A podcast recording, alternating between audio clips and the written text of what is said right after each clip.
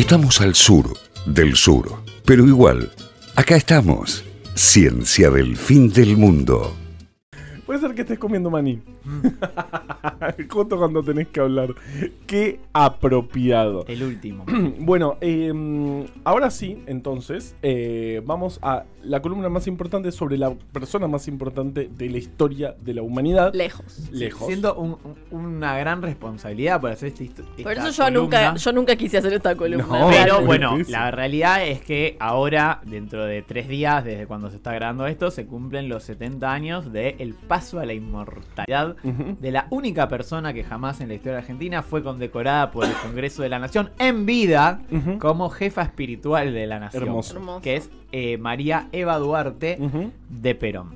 Eh, vamos a repasar un poco de su vida y vamos a analizar un poco qué significa Evita como símbolo, porque Evita claramente, más allá de su vida, que es fantástica y es súper interesante, es mucho más que su vida. O sea, ella trascendió muchísimo. Al día de hoy sigue siendo, o sea, uno de los símbolos más importantes que hay en la Argentina.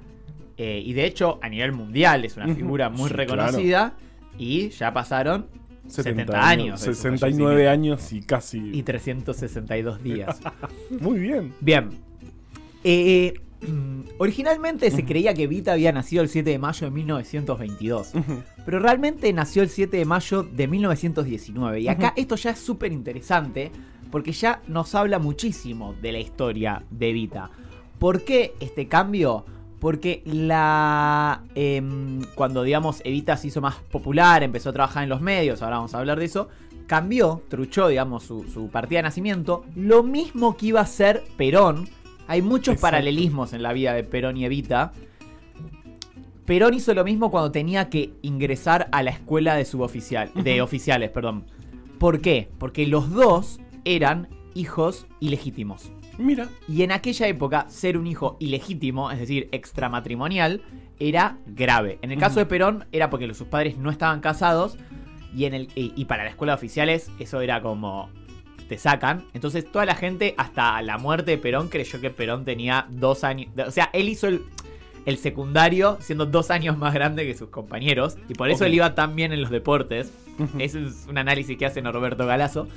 En el caso de Vita, era más dramática la situación porque ella era hija de Juan Duarte y Juana Ibarguren, Ujú. que eh, Juan Duarte era un chabón de Junín, realmente de la zona de Los Toldos, que es una ciudad que se llamaba así porque ahí había como campañas mapuches y se fueron, digamos, como mm, eh, colonizando por eh, eh, los pueblos eh, no indígenas, digamos, como una forma discriminatoria, digamos, terratenientes fueron tomando sus tierras, pero Evita tenía mucho vínculo con el pueblo mapuche. Parecido de vuelta a Perón, porque la abuela de Perón era tehuelche y Perón vivió mucho tiempo en el sur. Mira y vos. también tenía eh, familia eh, tehuelche, que también no es, otro, eh, no es el mismo pueblo, pero son pueblos hermanos y son pueblos indígenas. Así que otro paralelismo interesante en su vida.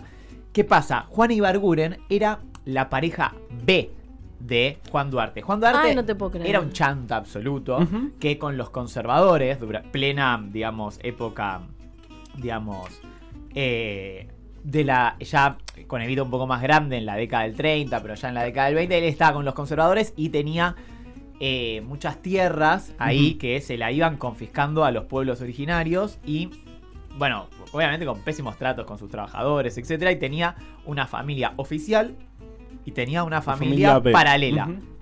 Una de las cinco hijas de la familia paralela, bueno, no eran todas hijas, Muchos hijos igual. y, y tenía muchos más con la Con oficial, oficial, claro. eh, era eh, Evita. Evi- eh, María Eva Duarte. Eh, con, lo, con lo cual, bueno, ahí ya tiene una marca muy importante en su infancia de esa eh, cosa de dejar afuera. De hecho, el peronismo, tanto Perón como Evita, los dos, desde un primer momento pro- eh, propusieron leyes que eh, quiten esta idea de hijos, porque los hijos se los inscribía como naturales, adulterinos o eh, ilegítimos a los que eran eh, extramatrimoniales. Claro. Digamos. De hecho, Perón, formalmente, porque lo de naturales, eso se terminó votando en 1954, cuando fue la pelea con la iglesia, que eso como que Claro. permitió avanzar en eso. Incluso al mismo Perón lo anotaron como hijo natural, siendo presidente de la nación. Mm. ¿Se entiende? O sea, era como algo que esto no me lo tocas. Eh, y eso es algo que le va a pesar por siempre a, a Evita. Eh, de hecho, ni siquiera se sabe bien dónde nació. Se cree que nació o en Junín o en el área rural del partido General Viamonte. Eh, porque bueno, en los toldos no estaban las condiciones dadas para el parto que necesitaba su madre porque tenía eh, algunos riesgos por su condición clínica. Pero bueno, en 1926, cuando Evita tenía 7 años, pero eh, oficialmente muchos creían que tenía 5 años, Claro. eh, falleció. Y la familia eh, de Juan, ¿Quién? eh, ¿Quién? el padre, Ay. eh, Juan Duarte. Eh, ¿se, da- ¿Se dieron cuenta que la pareja era Juan Duarte con Juana Ibarguren? Es Juan como y mi Juana. amigo Pele, que lo voy a volver a repetir, que su papá se llama Carlos y su mamá se llama Carlota. Es No, espectacular. y además después eh, eh, Evita se casó con Juan. Claro. Y su hermano se llamaba Juan, Juan. lo cual es lógico porque bueno, era el nombre del padre. Bueno, Entonces eh, fallece cuando ella tiene siete años. siete años. ¿Y qué pasa? La familia queda a la deriva mal, porque obviamente el padre, sí. bueno, nada, los tenía como los ve Los ahí, ve. por ahí, en otro lado. De hecho, no los dejan entrar al funeral, una escena que está en la película Eva Perón de Sanso, que si no la vieron se las recomiendo, la voy a citar 75 veces en esta columna. Es una de mis tres películas favoritas del universo. Eh, y eh, ahí, bueno, la madre tiene que empezar a trabajar con costura, etcétera. Como que empiezan a tener un pasar bastante más difícil y en una familia bastante humilde. Ok. Eh, en 1930 se mudan a Junín desde Los Toldos, eh, que era una ciudad un poquito más grande. Evita ya tenía 11 años. Y de hecho, en 1933, a los eh, 13 años de edad, se da el registro del primer acto políticamente, eh, digamos, rebelde de Evita, que es que el día de la muerte de Hipóli- el expresidente Hipólito Yrigoyen, que había sido destituido tres años antes, Evita fue la única de su curso en ir a la escuela con un moño negro en forma de Ah. luto por el fallecimiento de Hipólito Yrigoyen. Qué bien. Eh, en 1934, un año después, se cree que Evita tuvo su primer pareja, Ajá. que fue, y esto me pareció interesante, un joven sindicalista anarquista llamado Damián Gómez, que era un obrero ferroviario, que eh, fue detenido, enviado a Buenos Aires y eh, asesinado por la tortura que recibió en la comisaría. Y Evita Ujú. nunca lo pudo ver. Eh, o sea, desde el ya comienzo... esto en la década Todo, infame. todo claro. trágico. Trágico, pero también como que siempre ella tenía un vínculo muy cercano con los sectores populares. De hecho, dicen que en la escuela siempre salía y se iba a jugar con las personas de la comunidad mapuche que vivían ahí en los toldos, que estaban como con este conflicto por las tierras. Como que siempre tenía esa cosa por los sectores más humildes, postergados. Ujú. Em, pero bueno, a la edad de los 15 años, es decir, en 1934, viaja a Buenos Aires para tratar de dedicarse a la actuación. Sí. Y acá hay algo que me parece súper interesante. Si ustedes ven la película Evita, eh, el musical, la, la imperialista, digamos, Sí, la de del Madonna, centro del mundo, sí. la, la Evita eh, Center of the World, que no nos gusta. No nos gusta por muchos motivos, la voy a criticar mucho esa película. Sí. Una cosa es que ahí muestran que ella se va de la mano de un em, cantante de tango que era bastante famoso en aquella época, que se llamaba Agustín Magaldi. Sí. Bueno, eso está totalmente refutado. Y es algo muy común en la vida de Vita, en todas las eh, biografías que hay de Vita, que es mostrarla como siempre de la mano de algún hombre. Incluso vamos a ver sobre su relación con Perón. Eh, y no, ella fue por su cuenta, la acompañó la madre, su hermano se había mudado hace un tiempo a Buenos Aires, pero fue por su cuenta. Digamos, no fue, digamos, porque la llevó un cantante. Fue por su cuenta. Y aparte era muy, muy buena actriz de radioteatro en un principio. eh, eh, sí, sí. Bueno, claro que sí. algunos dicen que sí, otros dicen que, que no. Al principio no se dedicaba al radioteatro, igual, pero, pero bueno. Eh, y llegó finalmente el 3 de enero de 1935, Con 15 años ya. Y al poco tiempo, en marzo de ese mismo año, debutó profesionalmente en una obra que se llamaba La Señora de los Pérez en un teatro de comedia. Eh, durante esos años la verdad que no la pasó muy bien en Buenos Aires, porque bueno, obviamente el rubro artístico es bastante complicado. y eh, vivía en pensiones, eh, actuaba en algunas obras, digamos, como algunas changuitas ahí, medio como que zafaba y no tenía un buen, un buen pasar. Hasta que eh, en 1936 empieza a crecer un poquito su carrera. Mirá qué loco que la primera vez que una fotografía de Evita aparece en un medio, ¿saben qué fecha fue? El 17 de octubre. No, el 26 de julio, Ah. el día de su que iba a ser su fallecimiento, pero de 1936, en el diario La Capital de Rosario. Vi la foto, es irreconocible. Ajá. Irreconocible, Evita. También, bueno, una foto de Mm, Claro. que se ve para De hace el orto, 100 años. digamos, sí. Claro. pero bueno, Ah, wow. eh, pero justamente, como vos decías, donde más la pegó Evita fue en el radioteatro, ujú. que es un género que yo quiero reivindicar porque a mí me fascina el radioteatro. Y que, Patos, radioteatro Y ajedrez. y ajedrez. que vuelva el radioteatro. O sea, hay algunas personas que hacen, por ejemplo, Sí. Dolina. hace Mi abuela, radioteatro. mi abuela hace radioteatro. Me parece fantástico y antes era algo muy importante en las radios. Era Y- como y, es algo las novelas. Es un invento argentino, se empezó a hacer acá. Los primeros radioteatros eh, eran, eran, eran. O sea, se empezaron a hacer acá. y eh, Podemos hacer una columna sobre el radioteatro. Podemos hacer un radioteatro para mí. Mm, Yo estoy. No es fácil, no Yo es estoy. fácil. No, no estoy, es fácil. estoy segura que no es fácil, pero estoy. Eh, y en 1937 tuvo su primer eh, papel protagónico en una obra que se llamaba Oro Blanco. ¿Y por qué rescato esto? Porque la obra trataba sobre los trabajadores de algodón en el Gran Chaco. Es decir, nunca estuvo lejana a las problemáticas de los trabajadores y los humildes. Siempre como que ella buscaba ese tipo de cosas, se, se- se topaba con esa realidad. Y, y los radioteatros también, también muchas veces hablaban del campo y el trabajo rural. Por ejemplo, un radioteatro muy famoso, que no me acuerdo el nombre en este momento, pero trataba justamente la vida de campo en la época de Rosas. eh, eh, no me acuerdo, bajo, la san- bajo el sol de la Federación, creo que se llamaba así, uno de los primeros radioteatros que Buen nombre. hablaba de eh, Buenos Aires en 1833, que estaba siendo emitido en 1933.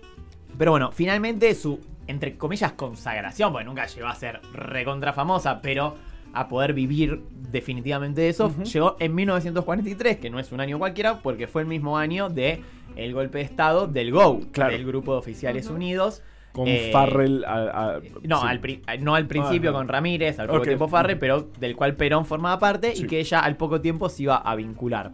Eh, ese año fue contratada eh, para realizar eh, todas las noches un radioteatro que se llamaba Grandes Mujeres de todos los tiempos, donde dramatizaba la vida de muchas mujeres famosas. También ahí ya vemos que tenía un vínculo con la causa, digamos, de las mujeres. No pude encontrar de qué mujeres hablaba, porque no es un dato menor ese. Pero bueno. Em, de hecho, en esa misma época pudo por fin comprarse un departamento. Obviamente, acá hay que hacer una aclaración. En esta época, aunque ganes un montón de guita, hoy, hoy en día digo, aunque ganes un montón de guita, No es te muy- compras. no te compras un departamento. En esa época, bueno, era distinto todo. O sea, Sí. tal vez otras cosas te refaltaban, pero el acceso a la vivienda no era el problema que soy. Que es un departamento que quedaba en la calle Posadas, en el barrio de ¿Existe Recoleta. todavía? Eh, existe. Ujú. Y lo loco, otra cosa interesante que encontré, que en la película de eh, Madonna, Sí. eh, no sé si recuerdan, que ella es como que va a la casa de Perón y como que saca al amante de Perón y se instala ella. Bueno, la realidad es que Perón se mudó a la casa de Vita. Mira. Que son cosas que para esa época me parece que no son menores, ¿no? Otra fuente dice que se mudaron a la de al lado, pero bueno, igual, es como que él fue el que se mudó, digamos. Y- que y- para esa época no es poco. Claro, estamos en 1940. Claro. Em, bien, y en 1943, esto es importantísimo y nunca se habla, pasa que también es verdad que no hay muchas fuentes, se, eh, Evita fue una de las fundadoras y la primera presidenta de la Asociación Radial Argentina, que era un sindicato de trabajadores de la radio. Vamos todavía, pero. Canta, no tenía ese dato. Yo tampoco. Es Yo poco tampoco. conocido. La realidad es que hay registro solamente de dos actos de esa asociación. Sí se sabe que la Secretaría de Trabajo y Previsión, que ya estaba a cargo de, De Perón, bueno, claro. primero departamento, después Secretaría, más tarde Ministerio, pero esto fue previo a que ella conozca a Perón. Entonces, el mito de que ella entró a la política por Perón es 100% falso. Claro. Que ella ya era eh, Secretaria general o de dirigente sindicato. de un sindicato. Obviamente de no la era la UOM, pero era algo no, que pero, pero la no radio deja de era ser importante. fundamental en esa época. Y aparte no es menor que una mujer en esa época esté al frente de un sindicato. Bueno, finalmente en 1944 llega, ahí sí, el momento donde conoce a Perón, que fue en un evento bastante particular, que fue el, un acto, eh, digamos, solidario que se hizo en el. Luna Park. eh, para juntar fondos por las víctimas del terremoto y por la infraestructura también de la provincia del terremoto de San Juan, que fue un terremoto Tremendo, tremendo, tremendo, tremendo. que hubo en 1944 eh, y que de hecho eh, Perón le contó a Eloy Martínez eh, en una entrevista que hace que es interesantísima, que de hecho está varias partes están en eh, la novela de Perón, Ah. que es un librazo. Eh, dice que Vita fue una de las artistas más activas para juntar fondos. Ah, ya antes de conocer a Perón. Y que em, y que bueno que ahí juntaban eh, otro mito también de esa eh, de esa de ese encuentro es que ella había ido porque salía con un coronel que era parte del gobierno. Ok. si bien no está claro si salía o no con algún coronel, que puede ser o puede que no, no nos importa, lo que está claro es que ella fue porque era una de las artistas que estaban juntando fondos. De vuelta a esta idea de que, que la ponen en muchas ficciones como de la mano de un hombre, pero realmente estaba ahí por su propio mérito. Estaba rosqueando fuertísimo. Estaba trabajando ella para eso. Eh, y, Ay, eh, qué mujer, por Dios, qué mujer. y ese mismo año, ya ahí, eh, bueno, conoce, ahí conoce a Perón. Eh, El mito dice que le- eh, cuando lo saluda le dice gracias por existir. Eh, que no está comprobado, obviamente. No nos importa. y eh, ya empiezan a entablar una relación eh, amorosa, eh, afectiva al muy poco tiempo. También una relación política, porque ella eh, trabajaba ya para ese momento en tres programas radiales por día. Eh, Claro. eh, y había que, hacer- había que levantar la imagen en ese uno momento. era hacia un futuro mejor donde eh, hablaba sobre las conquistas sociales y laborales que conseguía la Secretaría de Trabajo. Ay. No es que ella estaba, digamos, eh, enganchada con el régimen militar, porque esto ya lo hemos hablado en la columna, por ejemplo, del 17 de octubre. Ese golpe de Estado, que es un golpe de Estado raro porque es un golpe de Estado contra un gobierno que era El más vez falopa. más El- fraudulento que el mismo golpe de, Estado. de Claro, entonces es un poco raro en ese sentido. Eh, no, en, en Portugal también pasó lo mismo. eh, Fueron los militares los que sacaron al A dictador. Salazar, claro. Claro. Eh, o sea, Castillo no era un dictador, pero la verdad es que era el gobierno menos democrático de la historia. las palomas. Claro. eh, Sí, y habían matado a un Bola de diputado. nieve. Habían matado a un diputado en medio de, del Congreso. De hecho, el otro día fue el aniversario de eso. Claro. Y eh, donde estaba involucrado Federico Pinedo, Obvio. abuelo. Yo siempre le, le contesto eso a Federico Pinedo. No, sí, pero, ya lo sé, eh, lo vemos en Twitter. eh, ¿Te acordás cuando eh, se quejó que en el velorio de Maradona habían volteado el busto de Irigoyen y dijo, y un alguien le contestó, pero Federico, tu abuelo volteó al original. Es espectacular. qué lindo Dios. momento, qué lindo momento. bueno. em, So- bueno, nada. E- Ella estaba, eh, digamos, con esa línea, la línea de defensa de los derechos de los trabajadores. No es que estaba con los milicos que, que estaban, porque algunos, eh, como Ábalos, que era como el archienemigo de Perón dentro del gobierno militar, estaba en otra. Bueno, eh, el tiempo empieza a pasar, siguen trabajando juntos, empiezan a. eh, se eh, conviven.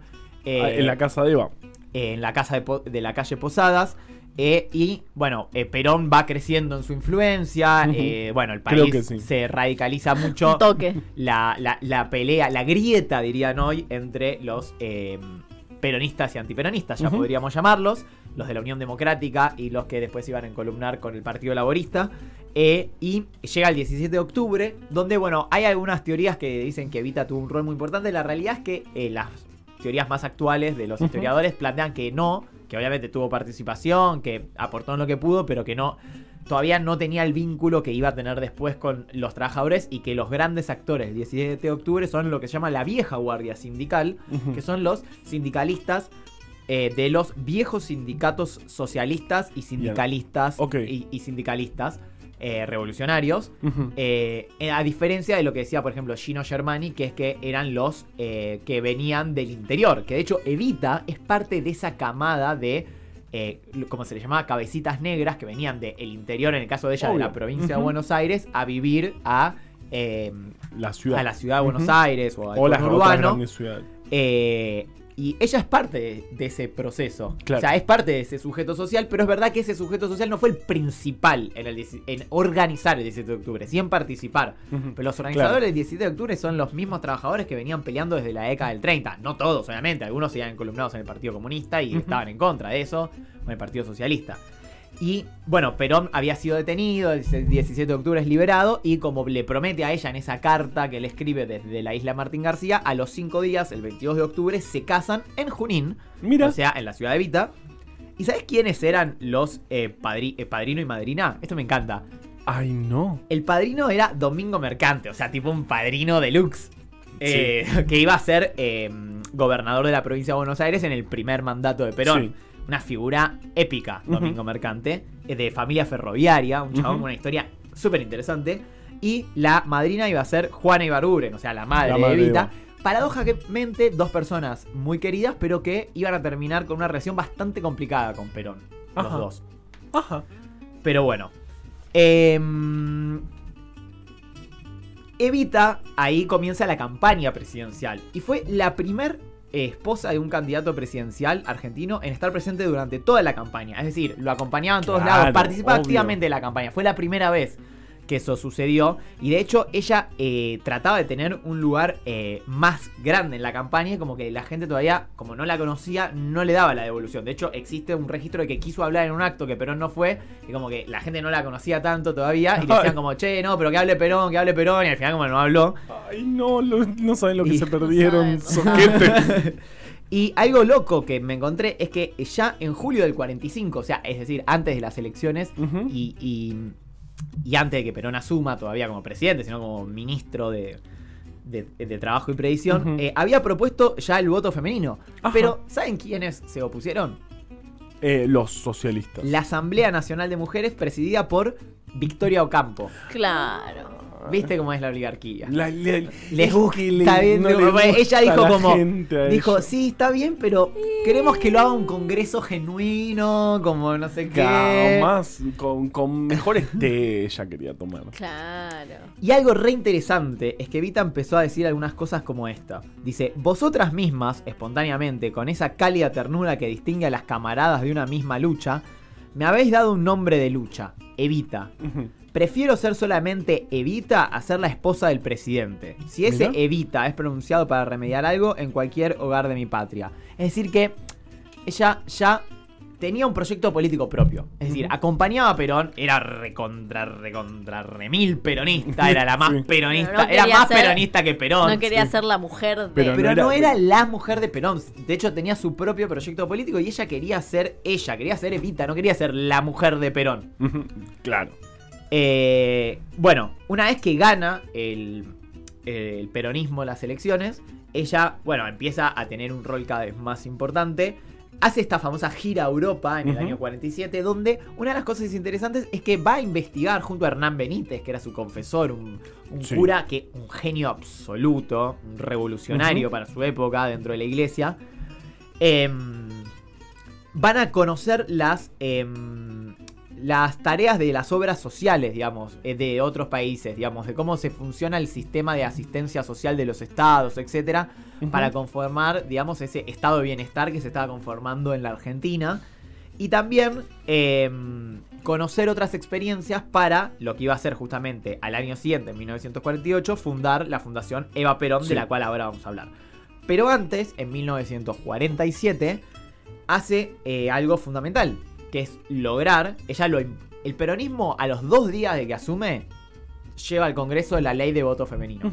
Que solamente en San Juan estaba la experiencia del voto eh, femenino eh, para algunos cargos provinciales, si no me equivoco. Correcto. Eh, La columna la pueden escuchar en Spotify. ¿Qué columna? No está así, En está la el de la Teri, sufragetis. ¿no? La sufragista. Ah, sí. Claro, bien. porque la Anteri fue la primera mujer en votar en Buenos Aires, pero en realidad fue de Querusa. Fue porque tenía un papel que decía: Esta mujer es ciudadano de la Argentina. Dijo: Ah, los ciudadanos son los que votan, listo, Claro. adentro. Como haciéndole trampa al sistema. Claro. De hecho, después cambiaron las reglas, ¿no? Exactamente. Tenías que haber hecho el servicio militar. Claro. Bueno, finalmente después de bastante rosca, con una obvia oposición de la oposición al proyecto, que igual terminó votándolo a favor porque si no quedaban mal, pero ustedes pueden escuchar los discursos que daba la Unión Cívica Radical en aquella época, que son muy graciosos. O sea, hoy son graciosos. Sale en 1947 la ley de sufragio femenino, la cual no solamente permite que las mujeres voten, sino que permite que las mujeres participen y sean candidatas Claro. en la política. Que ahora vamos a hablar de eso porque es muy importante. De la mano de eso salieron dos cosas más. Igualdad jurídica de los cónyuges, que es un montonazo, y patria potestad compartida. Cosas Eso es, eso es, es que todo, quedaron- o sea, es enorme. que quedaron plasmadas en la constitución del 49. Claro. O sea, dos años después quedaron plasmadas, pero ya salieron Ya en el sido la 47. ley.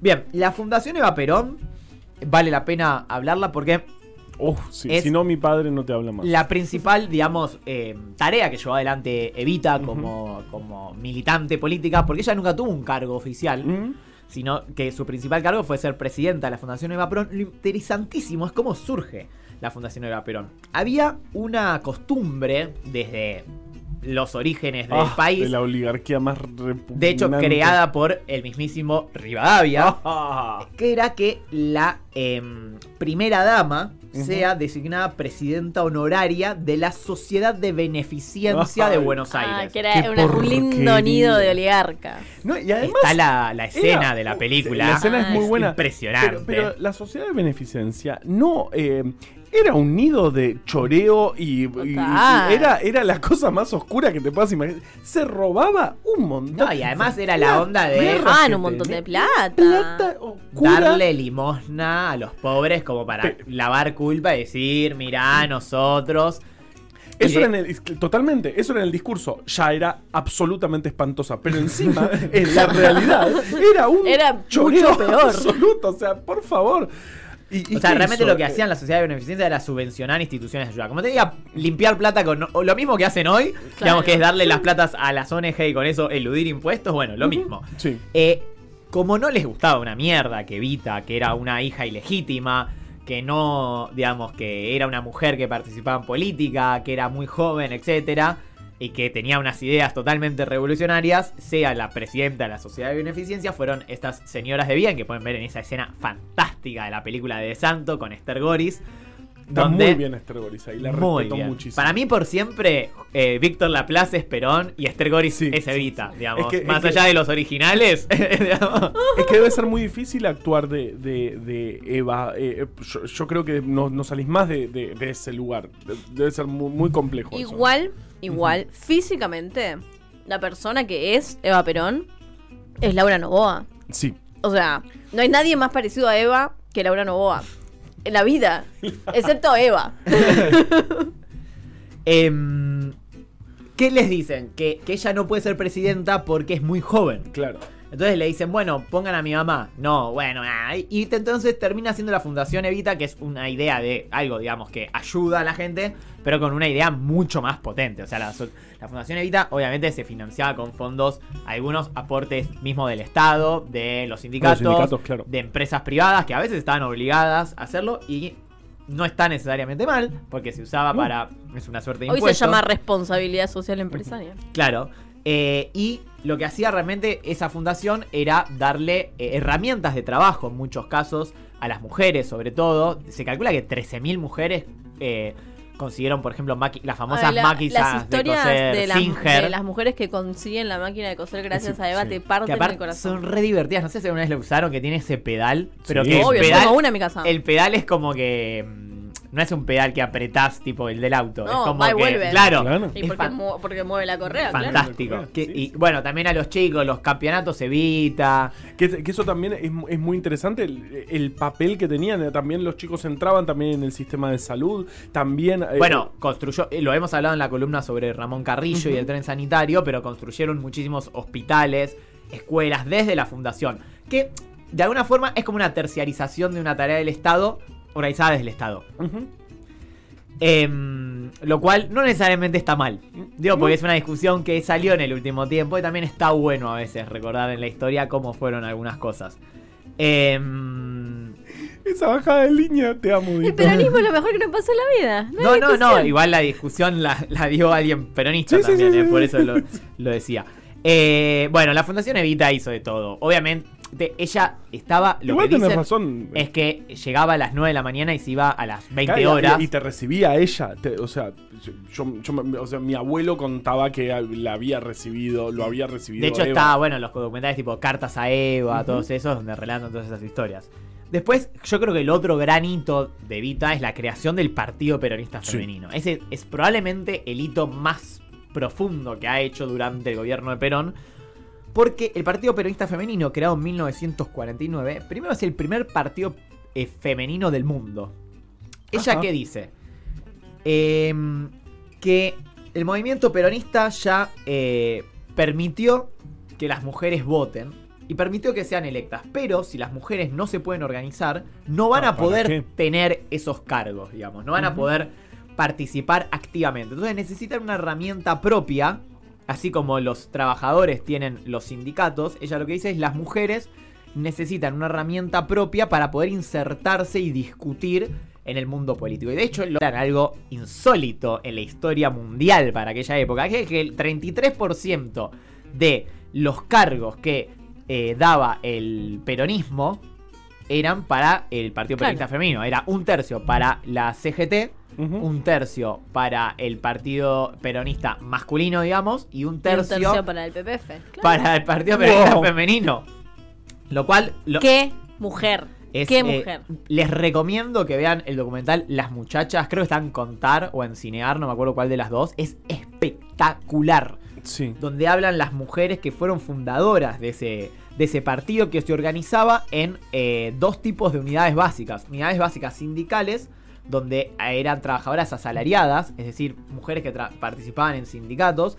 Y otras unidades básicas ordinarias, que eran amas de casa, empleadas domésticas, trabajadoras rurales. O sea, mujeres que estaban no, no, no, no, muy acalladas. Porque, digamos, las amas de casa y las, trabaja- y las empleadas domésticas sabemos que siempre fueron, hasta hace poco tiempo, de hecho, que por ejemplo... no se las consideraba trabajadoras. No se las consideraba trabajadoras, ni se les daba jubilación, ni se les daba derechos, ni trabajo en blanco, ni nada. Bueno, eso ya en 1949 ya se discutía. No, no, no, es espectacular. Y en 1951, cuando se hacen las elecciones nacionales, que va a votar ya en el hospital porque Sí. estaba en una mala situación de salud, em, el Partido Peronista consigue que 23 diputadas nacionales ingresen al Parlamento, 6 senadoras y en la oposición adivina cuántas mujeres hubo en electas. Para mí, cero. Cero, exactamente. Totalmente, aparte de todos esos viejos oligarcas y, y caen mujeres. Eh, qué espectacular. Bien, y algo interesante también que hizo Evita en esta época es que ella, como les decía, construyó su propia agenda política. Tenía su vínculo eh, sobre todo con la CGT. De hecho, el líder de la CGT, de- mientras Evita estuvo viva, la mayor parte del tiempo fue eh, José Espejo, que era un... em, bueno, eh, un sindicalista que tenía un vínculo muy directo y que, digamos, confiaba más en Evita que en Perón. O sea, Evita hacía medio de intermediario, pero ella tenía su propia agenda. De hecho, Cámpora, el mismísimo Héctor Cámpora, que era presidente de la Cámara de Diputados, Sí. estaba ahí por decisión de Evita, digamos, no por decisión de Perón. De hecho, tanto Espejo como Cámpora, cuando Evita muere, no es que se los mandan a, a un gulag, no es que, eh, digamos, los pasan a ser opositores, pero pierden ese lugar de preponderancia, porque no estaban en el círculo de Perón. Porque la Eva. de Perón y la Evita, si bien eran aliados, porque eran pareja y eran del mismo partido, eran los dos máximos líderes de ese partido, Tenían sus agendas Tenía cada su uno, agenda, obvio. claro. Eh, y bueno, uno de los grandes hitos de Evita es que en 1951, justamente antes de las elecciones, la CGT propone que Evita sea la que era vicepresidenta de Perón. natura- era y organiza para el 22 de agosto un acto multitudinario, la 9 de julio, que también la escena eh, en la película de Eva Perón es fantástica y de hecho el guion está eh, reproducido en Santa Evita Sí, lo estoy Eh, leyendo ahora, justamente esa parte. impresionante. Donde la fachada de ese acto es la misma fachada del bar Perón Perón. Ese Sí, que está en sí, Bonplan. eh, que dice Perón Perón, la fórmula de la patria. Que tiene, bueno, nada, muy, muy bello.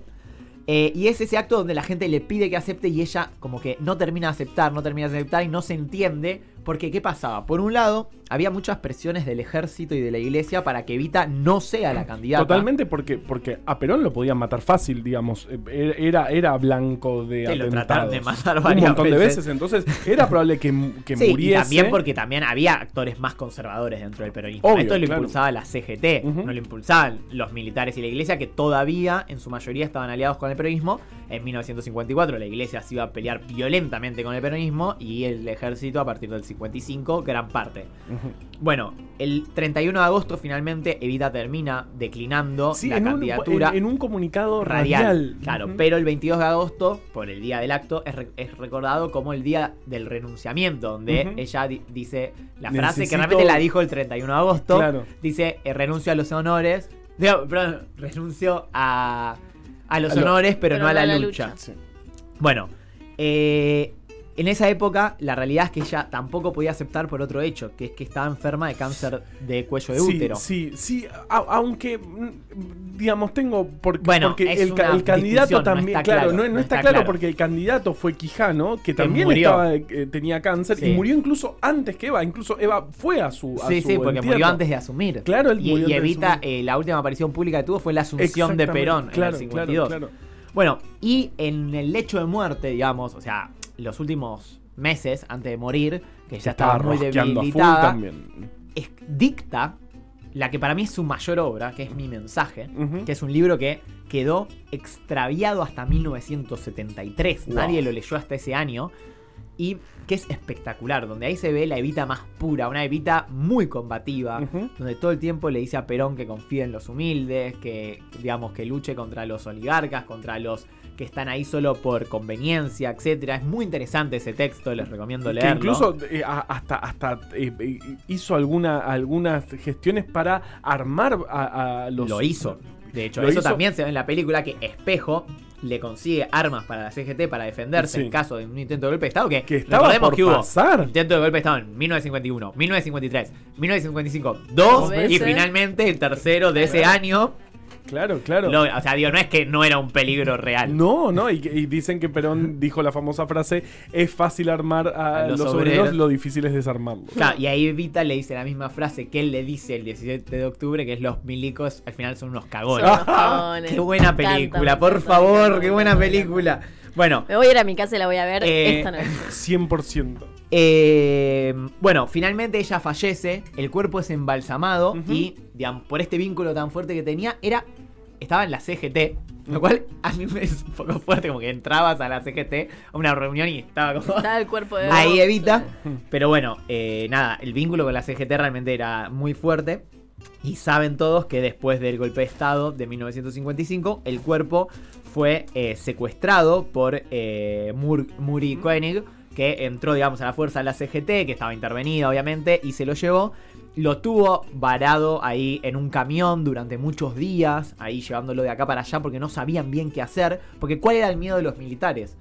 Que donde esté Eva iba a ser un lugar de peregrinación Claro. y, un- y- y No eso- querían que era. estuviera en ningún lado. Claro, Claro. porque si iba a estar, iba a ser un símbolo de resistencia contra Claro. ese régimen. Y ellos, su objetivo, recordemos que el objetivo de la Revolución Libertadora era desperonizar a la Claro. Argentina. Y si tenés, tenés un lugar de peregrinación, ¿qué Claro, problema? o sea, ellos no querían solo proscribir y destruir el peronismo, querían hacerlo desaparecer de la faz de la Ay, tierra, prohibir le fue mal. y destruir cualquier forma siento, de... Que, siento que muy bien no le salió. Eh, el cuerpo estuvo desaparecido durante 14 años, porque eh, fue secuestrado en 1957. Ujú. Em, bueno, realmente en 1955 fue secuestrado, pero en 1957 eh, se le perdió el registro, digamos. espantoso. Se deja de saber dónde está. La realidad es que eh, quien reemplazó a Koenig, eh, con ayuda de Lanuse, Ajá. y por orden de Aramburu, obviamente, Obvio. fue enviado a Milán con gestión del Papa Pío XII. Esto es resarpado. O sea, el Papa, alto hijo de puta. O sea, Obvio. la mayoría de los milicos, Eso- Bien Otro esa de récord. línea. ese Está Papa. bien. Hay otros papas más copados, como Juan XXIII Sí, o sí, como sí, Francisco. duró- sí. Em, algunos milicos lo que querían era em, llenarla de cemento y tirarla al mar y que se hunda para siempre, digamos. Y, y a algunos, eh, creo que el mismo Aramburu quería que se le dé cristiana sepultura porque eran unos cristianos muy raros que estaban dispuestos a matar un montón de gente. No, pero, no, pero la hay- sepultura se. No, hay cosas de la doctrina cristiana que son. Claro. Bueno, las que eligen ellos, porque Bueno, para mí es mucho más importante no matar, a- no fusilar gente que. que- Para vos. Claro, Pero que bueno. después el cuerpo. Y finalmente, eh, bueno, estuvo ahí en Milán y en 1971, en el marco de las negociaciones de que hace la NUCE, que ¿cuál es la idea de la NUCE? Justamente, a pesar de haber sido uno de los que hizo esa gestión, cambia de opinión con el tiempo y se da cuenta que el peronismo, la única forma de confrontarlo es incorporarlo. Y sí, y Sí. negociar. Porque y no, negociar. sí. Entonces decide traer, después de, además, recordemos que en el año 70 Montoneros había secuestrado a Amburu, donde lo obligan a decir dónde está el cuerpo de Evita. Montoneros tuvo un rol re importante en la vuelta al cuerpo de Evita. Después tiene otra cosa. Y termina eh, el cuerpo de Evita siendo entregado a eh, Perón en Puerta de Hierro, porque él todavía está exiliado obvio, en Madrid. Y el cuerpo había sufrido algunos ataques, digamos, se le habían roto la nariz, algunos eh, dedos, algunas cosas más. Eh, y lo loco es que en el 74, cuando Isabel era presidenta, creo que eh, en noviembre, o sea, Perón ya estaba muerto, Montoneros hace un operativo donde se hace un secuestro donde lo que le pide al gobierno es que traigan el cuerpo de Evita de eh, Madrid a Buenos Aires Sí. para que la gente lo pueda ir a ver. O sea, Montoneros tuvo un rol muy importante en la vuelta del cuerpo de. Evita a la Argentina. En el 76, la dictadura, eh, bueno, hace algo que es como, bueno, hay que terminar con este problema. Entonces, llaman a la familia de Eva, quienes quedaban vivos, y le dicen, ¿qué quieren hacer? La queremos enterrar. Bueno, la entierran en Recoleta, pero Macera, que fue el encargado de hacerlo, le pone 12 metros, Mm. 12 Claro. kilos o 12 metros, no me acuerdo, de cemento arriba. Como para que quede ahí por siempre, olvidada, digamos. Obviamente tiene su Mucha lugar. suerte. Su lugar pero- donde, donde permanentemente hay flores, donde entras y te dicen el, eh, la tumba de Eva Sí. para allá. Fui, a- fui el día de mi cumple, eh, pues yo el día de mi cumple fui a un cementerio, porque puedo. Y mm, cuando llegué fue re lindo, porque cuando llegué, obviamente estaba toda llena de flores la puerta, pero además había un dibujo de una nena Ah. que había dibujado a Eva y había puesto Te amo, Evita, con la letra de Dios. las nenas. Ay, Dios. Ay, no, no, te juro que fue mm, hermoso. Bueno, ¿Dónde? Y, y, eh, eh, cementerio en el cual está lleno de oligarcas. Lleno, Ramón, está Aramburu. Aramburu, y atrás de Aramburu, Carlos Y, Pellegrini. y Baramburo tenía un montón de flores, me imagino. No, sí, no Cero sabes. flores. Bartolomé Mitre. Toda la cosa Mitre, ni una flor. Eva, wow, un montón de Sí, flores. sí, ¿Cómo? sí. No, no se va a olvidar nunca. Y bueno, para mí me parece importante rescatar como reflexión final que Evita es un símbolo sobre todo. O sea, digo, más allá de su vida que acabamos de ver que es súper vasta y tiene mucho más que obviamente Y no llegamos a contar. tiempo. Y en muy poco tiempo. Pero aparte es Buen un- resumen igual. es un símbolo muy fuerte, porque es un símbolo que, que muestra, digamos, la capacidad de la acción política de alguien que viene de la, de la humildad y que, y que no le alcanzó con decir. De hecho, los discursos de Evita, si bien tiene discursos muy buenos, también tiene discursos muy contradictorios, hablando, por ejemplo, de feminismo o revisionismo histórico. Claro. Pero no importa, ¿por qué? Porque el peronismo, y particularmente ella, se basan sobre la acción. Y su, y su acción, digamos, fue realmente transformadora y se transformó en un símbolo, digamos, de, de, de algo popular, porque ella realmente venía del pueblo y tenía una vinculación directa con los sectores populares que se sentían identificados por alguien que realmente eh, los representaba en la esfera más alta del gobierno. Y ella entendió algo muy importante, que es que no alcanzaba ni la beneficencia, ni la actuación, ni No, el claro. arte, ni nada, sino que había que cambiar las cosas desde el Estado. Total. Y Sí. por eso era peronista ella. No era peronista solamente porque era la pareja de Perón. Mm, digamos, pero ni de casualidad. Era peronista porque entendía que la acción transformadora Era desde el Estado y era política y que todos los sectores de la sociedad que quieran transformar la realidad se tenían que organizar. Y entonces organizó a las mujeres, organizó a los trabajadores de la radio. Y así. Wow. Me encantó esta columna. Me parece que esta es una columna que hace que la gente que todavía no, que es peronista y todavía no lo sabe, Como Julia Elfman. como Julia Elfman. Como eh, las buenas eh, personas que se, no son se, se, pasen definitivamente a, esta vereda. Por favor, por favor, por favor. Aguante Eva Perón. Aguante. Bueno, ya. sí, ¿qué vamos a decir total? O sea, discúlpame, es el mensaje que transmite todo lo que acabas de contar. Mi mensaje. Ciencia del fin del mundo. Entre vos